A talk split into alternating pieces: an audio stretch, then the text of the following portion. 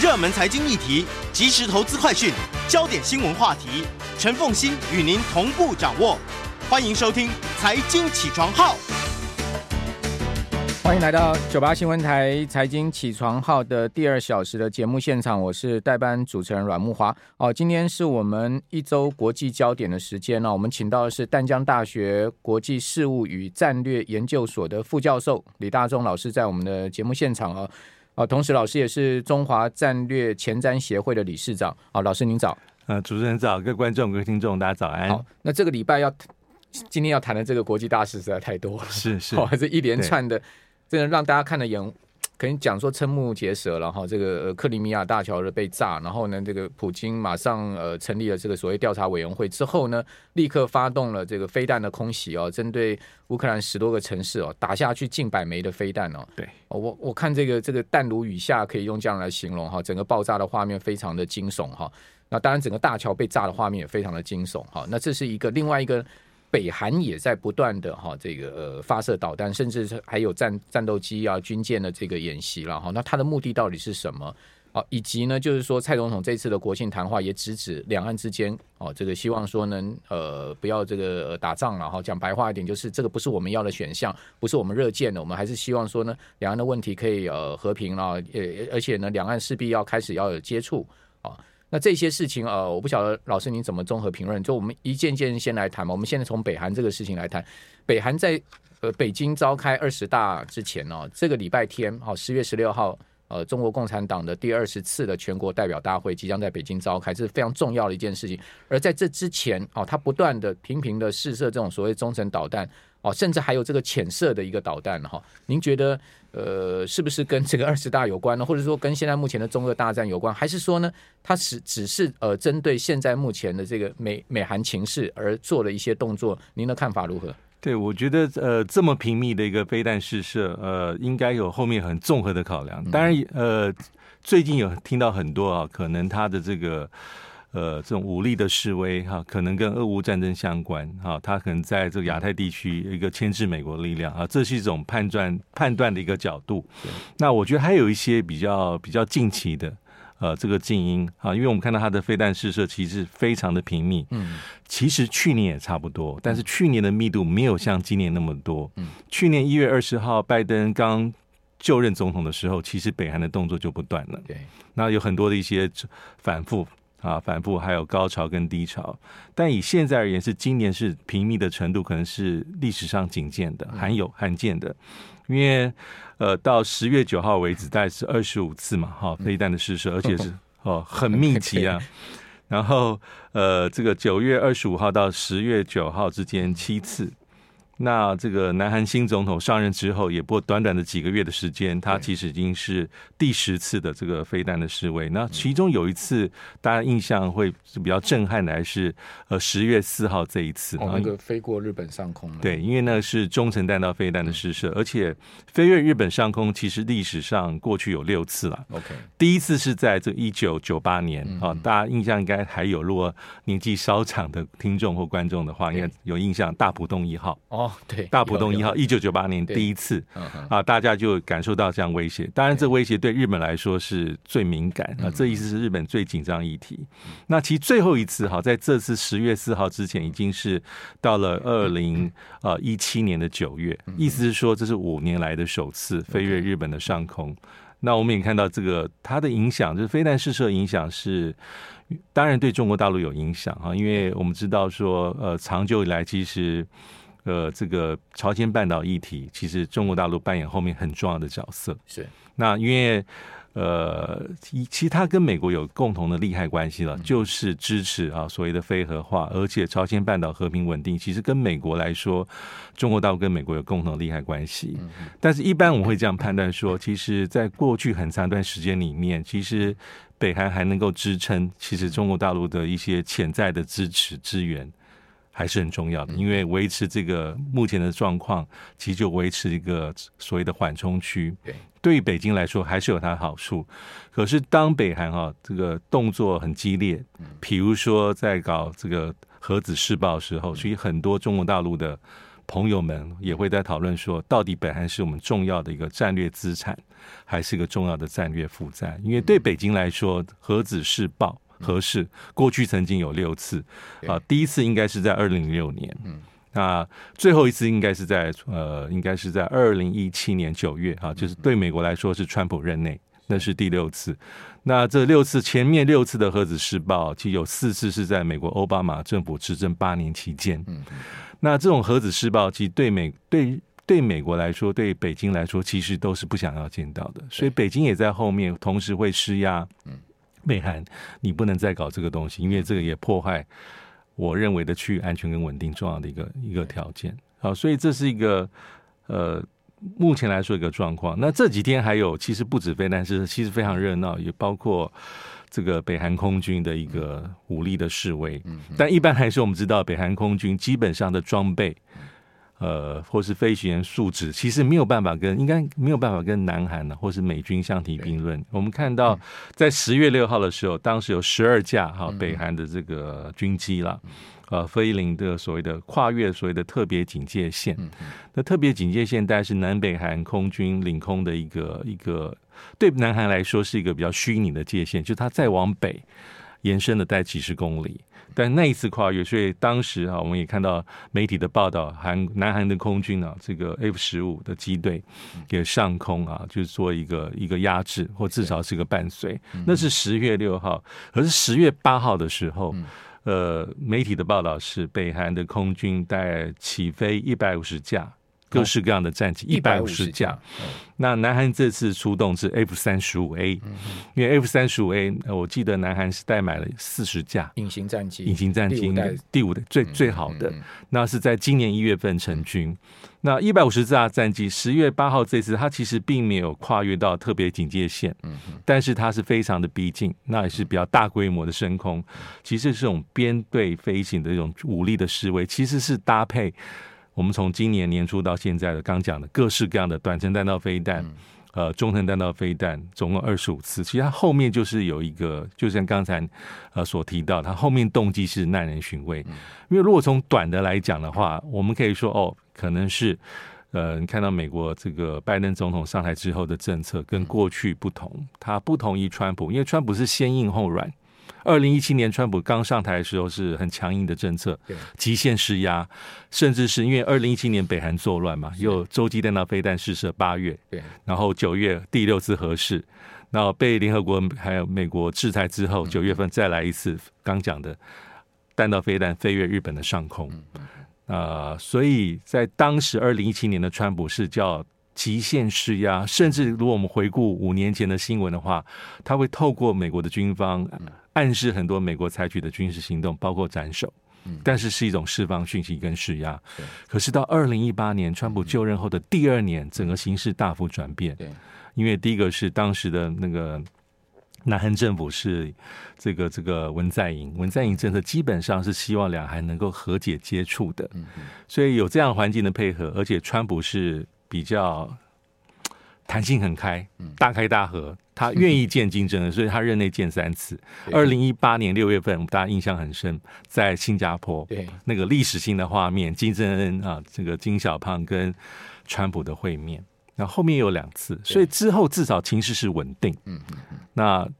接触，但是基本的这个问题没有解决。可是拜登上台之后，他的北韩政策是不明朗的。他上任之后三个月，媒体的这个报道是已经完成北韩政策总检讨。嗯。但是他没有很明确的一个迹象，你要对北韩怎么做？好，所以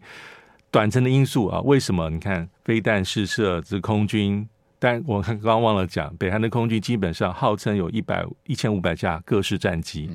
但是能够起飞作战在六七百六六百架八百架，而且它的型号基本上可能是比较旧比较老，但是还是这样做。这样做原因就是表示我的一些不满，所以除了可能是跟有人认为是跟俄乌战争相关，啊，他可能在这个地方来帮忙牵制美国的一个一个一个部署。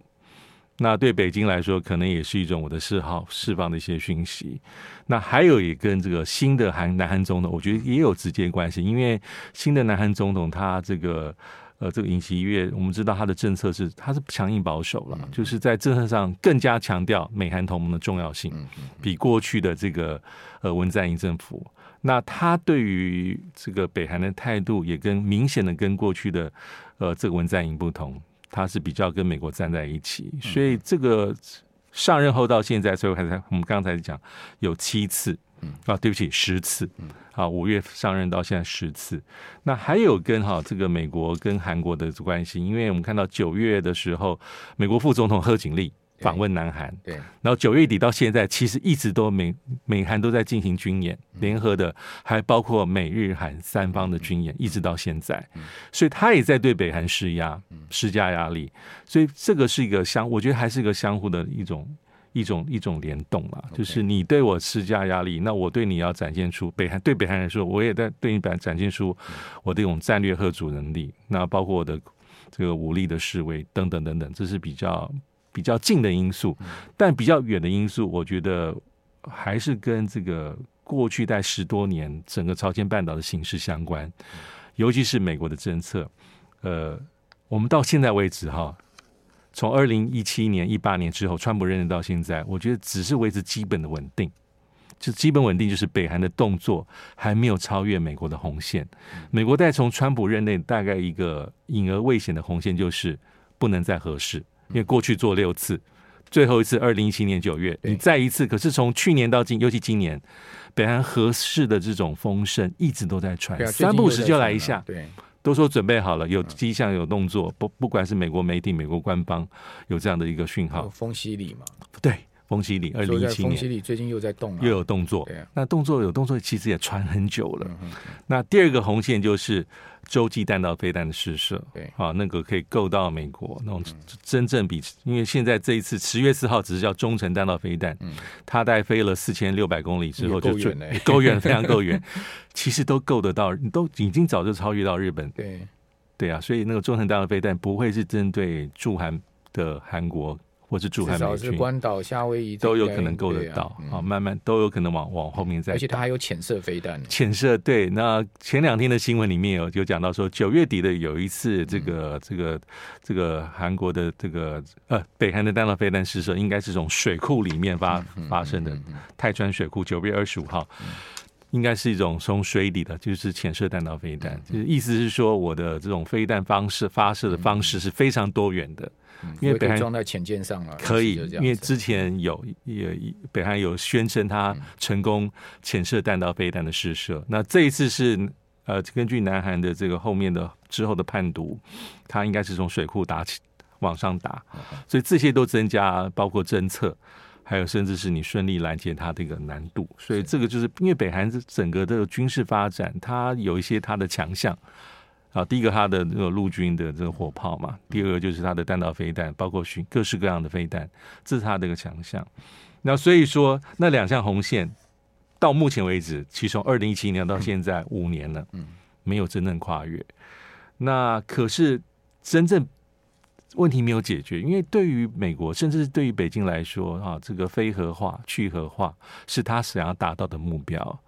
那对于北韩来说，哈，他最重要的还是一个，他希望能够挣脱国际长期的孤立跟封锁，尤其对他而来讲的话，最重要就是各式各样的这个经济封锁。我们知道，呃，这个也是因为北韩的案例啊，我一直讲说是一个典型的教科书的国际风、国际制裁的案例，就是十几二十多年过去，而且他面临到制裁是你所想得到的制裁方式，他都。被弄过，嗯，而且这制裁不只是联合国安理会，对，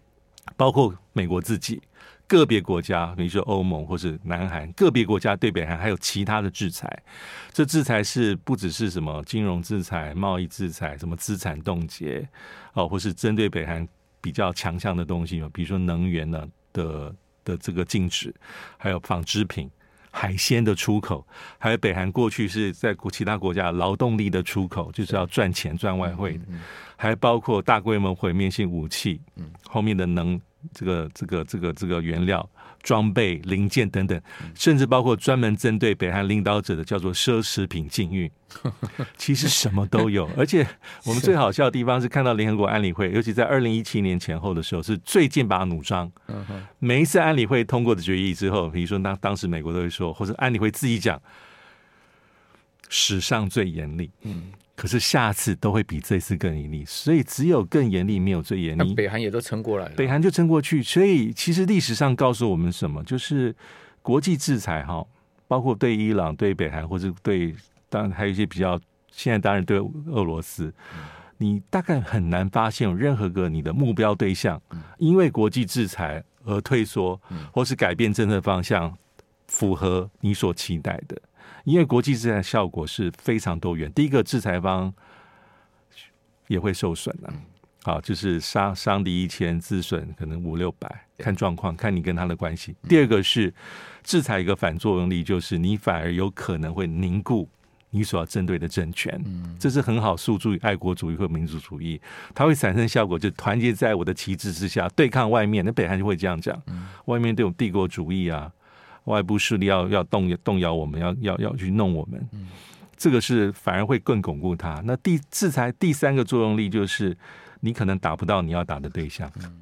就是照理说哈，你要打的是北韩这个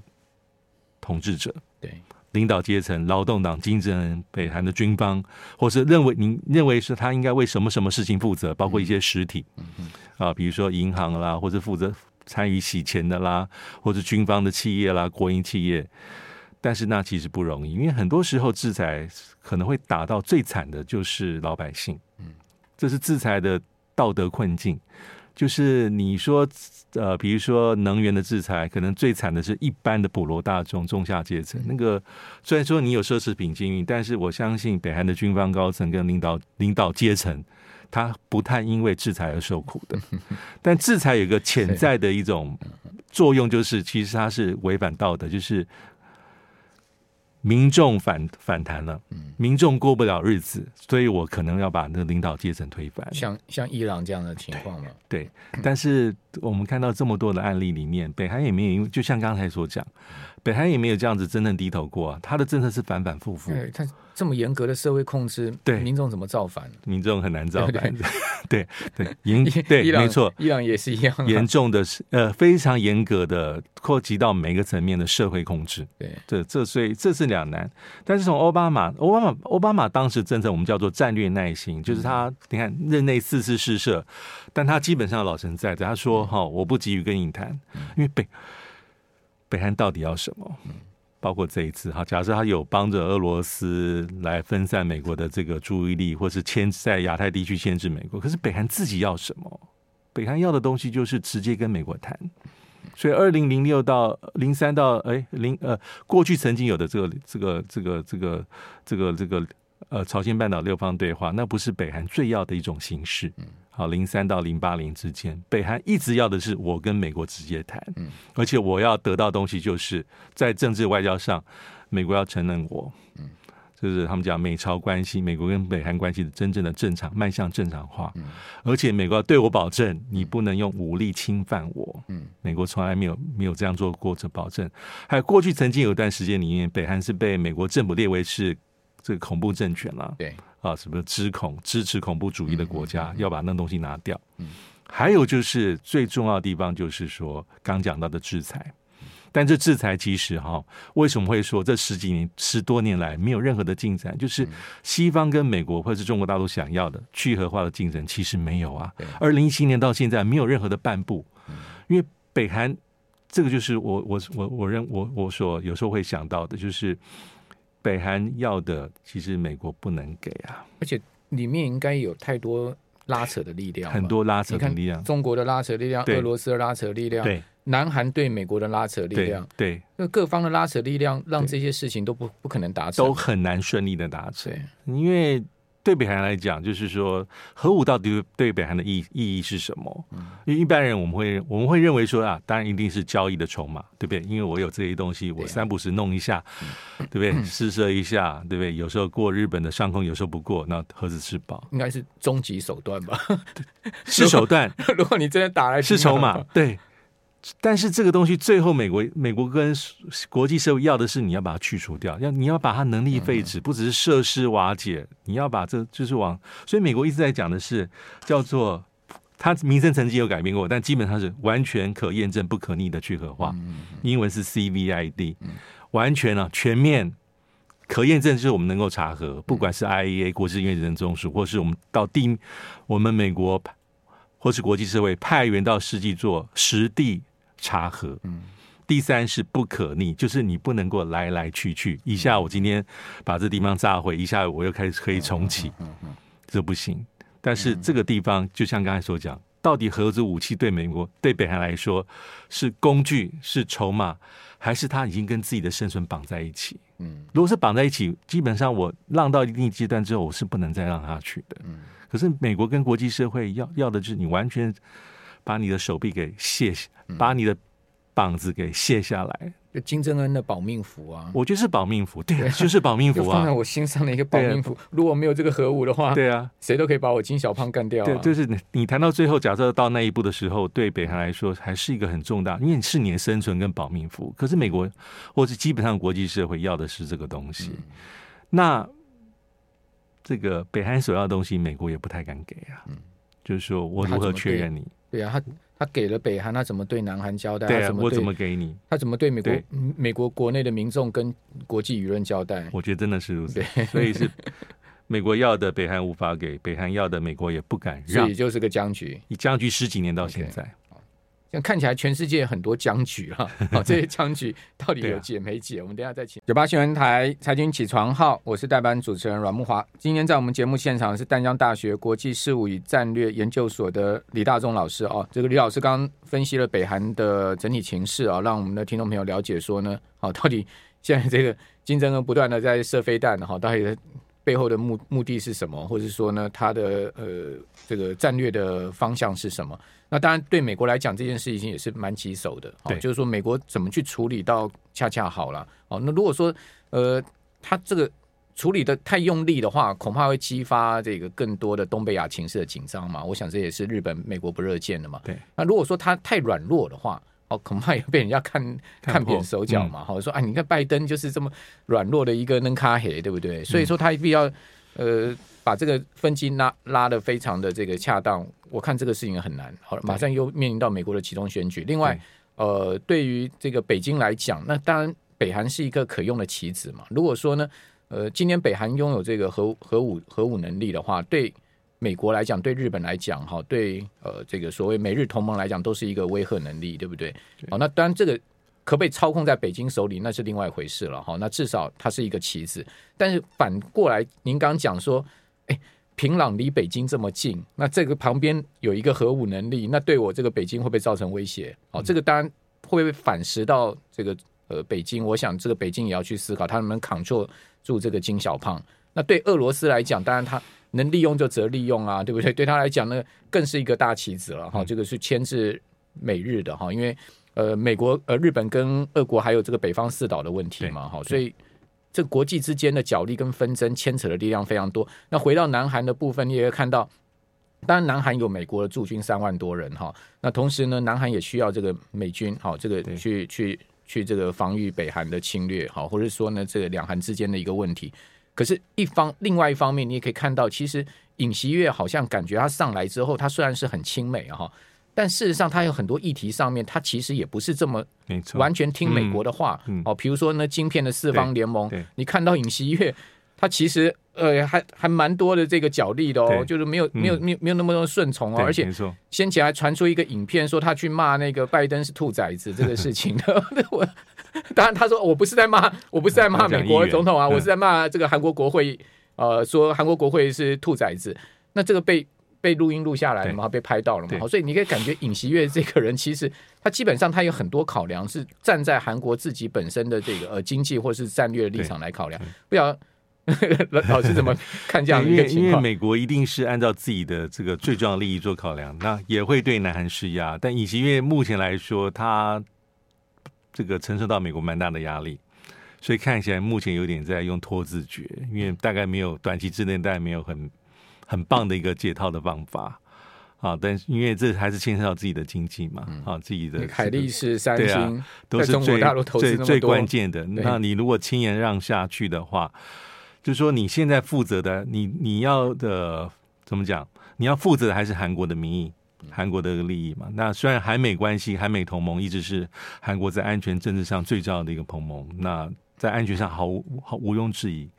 所以这也让尹锡悦陷入他的一个困境啊，比较麻烦的地方。因为在选举的时候，你看他的一个政策，基本上就是要跟美国坚定的走在一起，他稍微要修正或者调整过去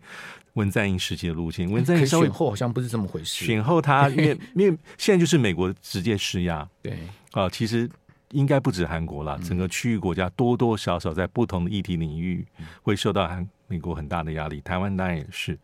那台湾当然还同时面临到两边中国大陆，但是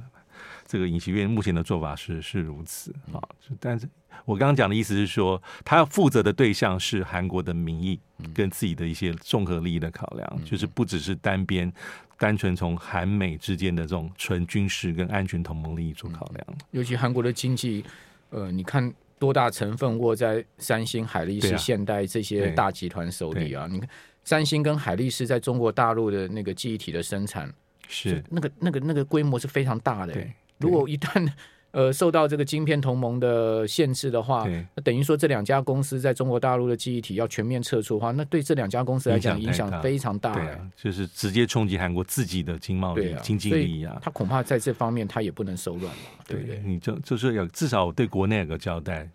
啊拜登，你还是要给我一些比较多的一些空间跟转换的余地嘛。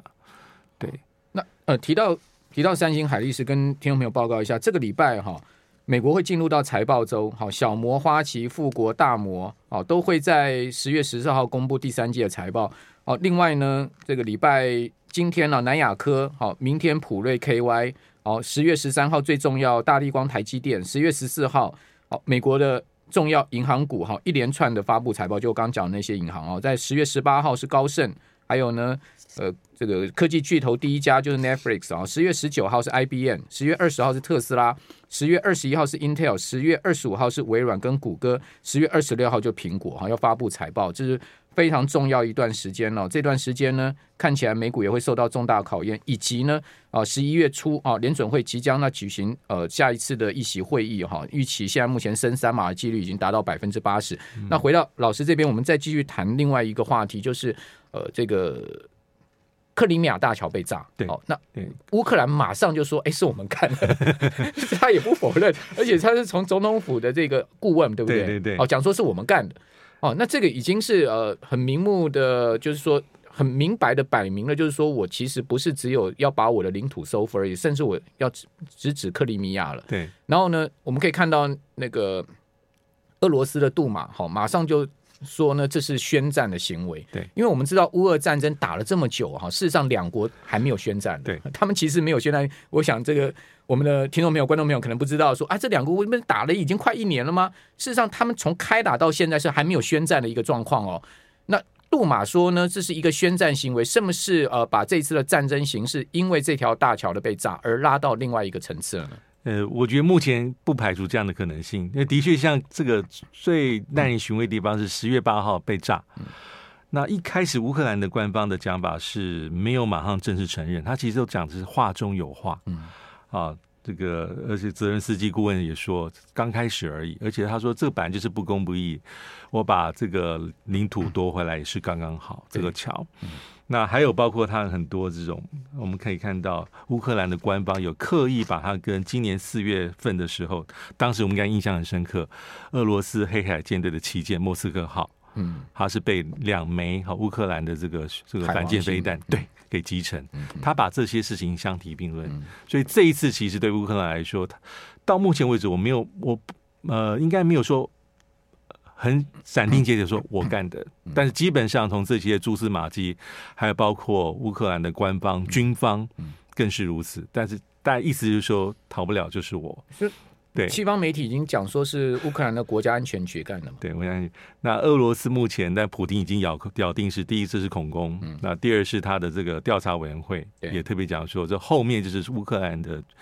这个军方跟情报部门啊所策划，那参与者他说有俄罗斯的公民，哦，还有外国人在里面。嗯、那还有很多的细节，他当然到目前为止他没有完全公布，他只有公布这台所谓的车辆之前在通过大桥引爆之前，他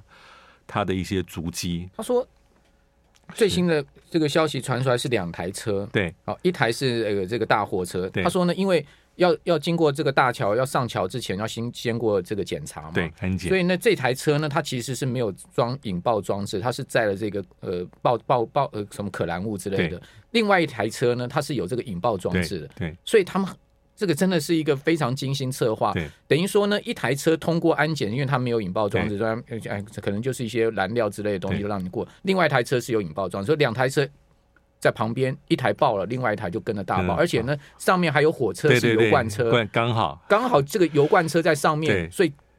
一下爆了，从下面的空路爆到上面的铁路，因为它是两层的嘛，对对对，七节，所以就爆了，整个是不可不发一发不可发不可收拾。那当然现在是部分又把它。通车回来哈，可能还是有些载重的限制，嗯、哼。但对俄罗斯来说当然是一个警讯，因为其实克里米亚大桥成为目标已经讲很久，其实乌克兰之前就有多方暗示，对。俄罗斯也不是省油灯，他其实之前说我们有多少的防护装置，还有海豚军呢，海豚军还有蛙人要要检查桥墩的安全，嗯、还有应该也在附近部署 A 四百啊防空系统，这个防空的阵地也包括对针对无人机的各式各样的攻击，还有上面的检查哨，刚讲的。安检还有这个监视器等等等等，都是为了要准备有可能乌克兰发动的攻势。那这一次不管这个多么的精心策划，但最后还是成功了。就是俄罗斯如何的这个如何的防范还是成功。我觉得对象征意义就是对乌克兰来说，代表说没有什么地方我不能做到。嗯。啊，因为 而且这个叫克什大桥，或是简称克里米亚大桥，其实它距离前线。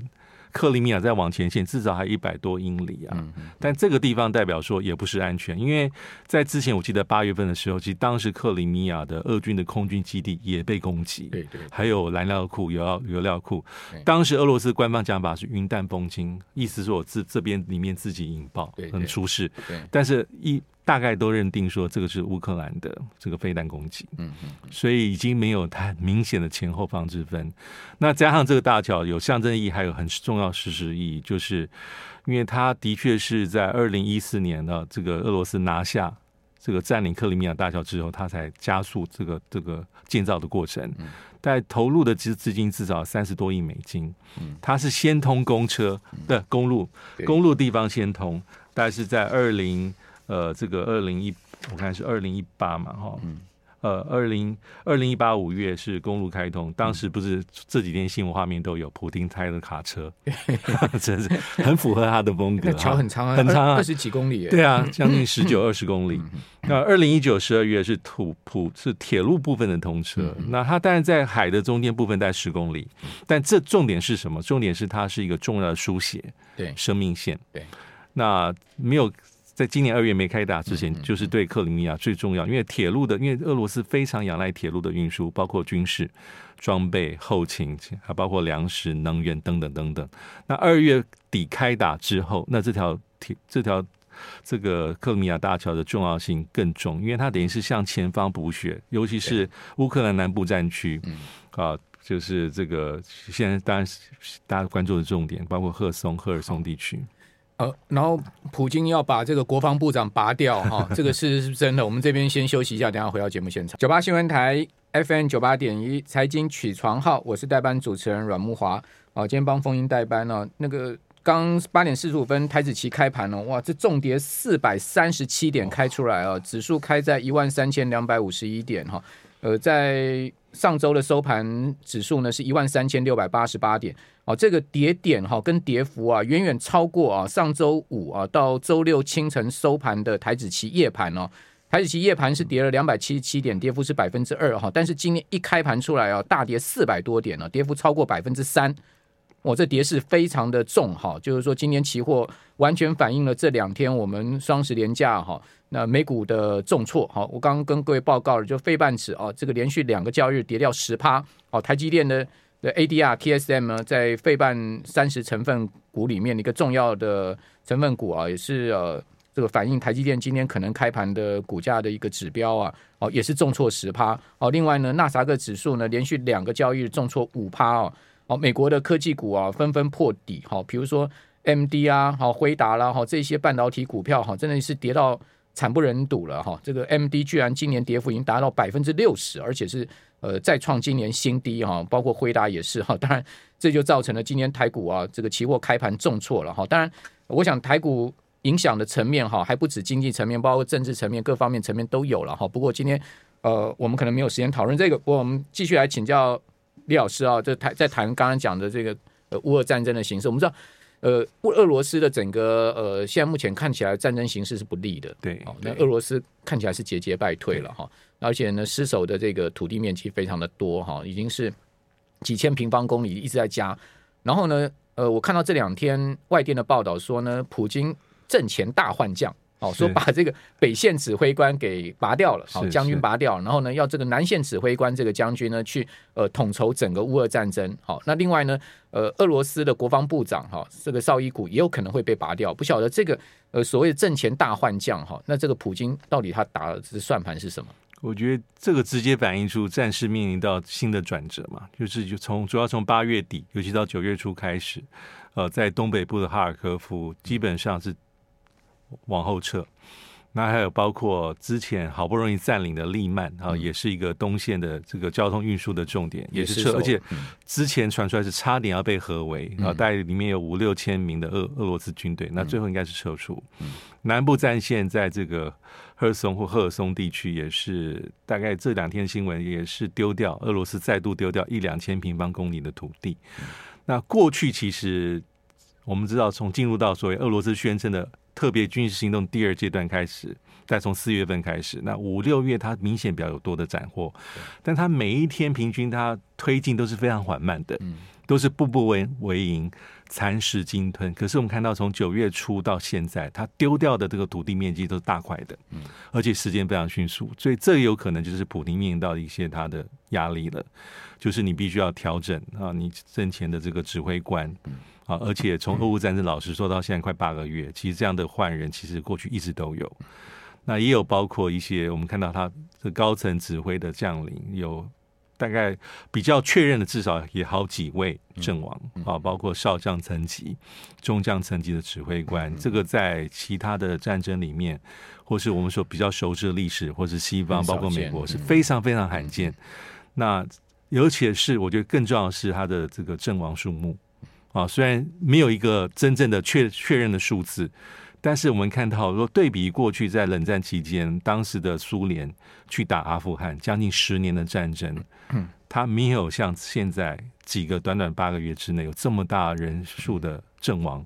还有伤亡。还有高层这样指挥官的一个一个一个一个一个一个死亡，当然我们也知道，其实乌克兰方面也是损伤很惨重。对，但对俄罗斯明显现在是战事不利，嗯，所以他往后收缩，嗯，然后同时他也做阵前换将，而且他还有一些压力，就是我们看到哈尔科夫往后撤的时候，当时的车臣的领导人，嗯，他之前是一直是非常维护这个俄乌战争，对，那他又出来讲话说。这个前线指挥官要负责啊！对对，你怎么可以这样大规模的对往往后撤？他甚至还鼓励普丁说：“你要动用核武。”就是他他其实讲的就是北线指挥官，北线指挥官就被拔掉，被拔掉。对，因为俄罗斯每一寸土地，他他打下来都花了很多的代价啊，包括很这个重的火炮、密集的设计，五六月特别明显。可是他丢掉真的是速度非常快。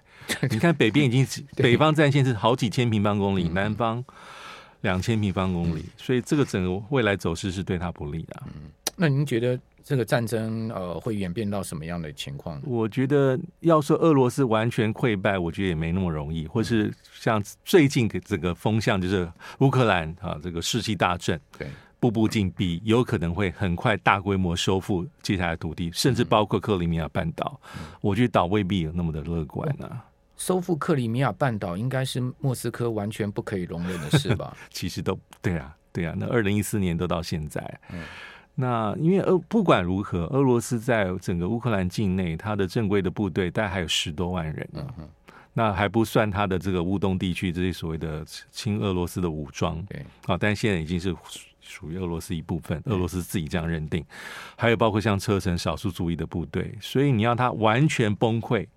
完全这个战线崩溃，或是自己撤手撤离，我觉得也没那么单纯哦。我我看那个外电分析说，呃，俄罗斯入侵乌克兰的部队是所谓的合同兵呐、哦，那他真正的所谓的义务兵，好、哦，义务役的兵。一百万的正规军哈，现在都还在俄罗斯的境内，都没有动用哦。那这个是真的吗？是呃，这个如果是真的话，那普京的算盘到底是什么？应该是说，俄罗斯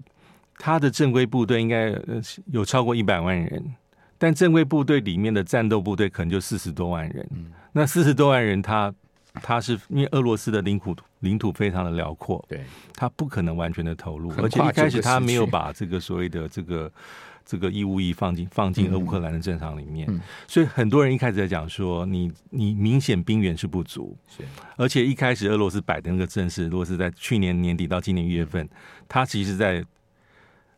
克里米亚方向东边还有北部地区，它总共也就排列在十多万人，嗯、这十多万人要兵分四五路，也很吃力，包括基辅，所以当时人家说他的算盘可能是想，所以低估乌克兰呐、啊，速战速决，包括。不见得是要进入基辅，但是我保持包围态势，就是以战必和，速战速决。但很明显，两三个月后知道这个状况不对，他没有办法达成他的目标。那这里面考验出他的这个动员令了，因为动员令一开始大家会猜，你明明需要动员，你的战斗部队不足，因为乌克兰不是普通国家，它至少人口也是个中等国家，土地面积可能欧洲第一，它的这个正规部队也将近快二十万，其实跟你投入的一开始投入的部队数目是差不多，差不多。那你一直不动员，原因只有一个，你不希望打扰一般的俄罗斯的一般家庭的生活，你怕避免因为动员令让。民意的支持掉下去，没错。但你打了七个多月，到九月底你才发动所谓的部分动员令，嗯、很多人说就是代表他不得不的选择了，嗯、因为一开始判断说撑到最后都不会。那你动员令下去，二三十万人进去，你要直接投入投入战斗，其实没那么快。所以现在对于俄罗斯来说，就是兵源不足，而且你的装备打的也耗损非常严重。嗯普京也下不了台了。普京现在很就很很很，但是现在俄罗斯的有有当然有抗议示威，跟开战时候比起来，那个范围比较大。但是你说有没有到风起云涌串联？嗯，好像又不至于，还没有。那除非是俄罗斯普京自己下，嗯，好，否则要不然就是你被弄退班，否则就是他在位，他应该就继续撑到底。因为而且和谈几率是零了。好，对。那最后一个问题，很短时间，请老师，呃，您您的评论是。呃，这一次呢，OPEC 减产啊，啊是不是拜登的一次外交的大挫败？我觉得算，我觉得是的，因为他这几个月来处心积虑，因为从俄乌战争之后，因为他要制裁俄罗斯的能源，要补缺口，他大概就想了这几个，第一个就是释放自己的战略出游，第二个就是他把眼光放在 OPEC 里面的重要国家，包括沙乌地阿拉伯。哦，还有阿拉伯联合大公国，甚至他之前还把眼光放大，比如说委内瑞拉已经被你制裁到很惨，而且委内瑞拉的石油的产能非常有限。但弄了最后之后，那十月五号这是 OPEC Plus 的决定，基本上对拜登而言是失败。可以从白宫官员的讲话非常的严厉，他甚至说你们基本上就是跟俄罗斯站在一起啊，又说别人短视尽力。对，主要是因为。美国跟沙乌地阿拉伯的关系这两年不好，尤其拜登在选总统的时候就骂太凶，他的基调抬太高。嗯，你选后要修，因为哈少吉事件嘛，你选后要修回来，好不容易弄出个七月份的中东行，已经延迟。嗯、去两个国家，以色列跟沙乌地阿拉伯，你谈的就是这个东西，可当场别人并没有允诺你，嗯、你陷入道德两难。好，所以看起来这次。呃，拜登确实是吃了一个外交的大败仗了。对，非常谢谢李大总老师，谢谢，谢谢。谢谢。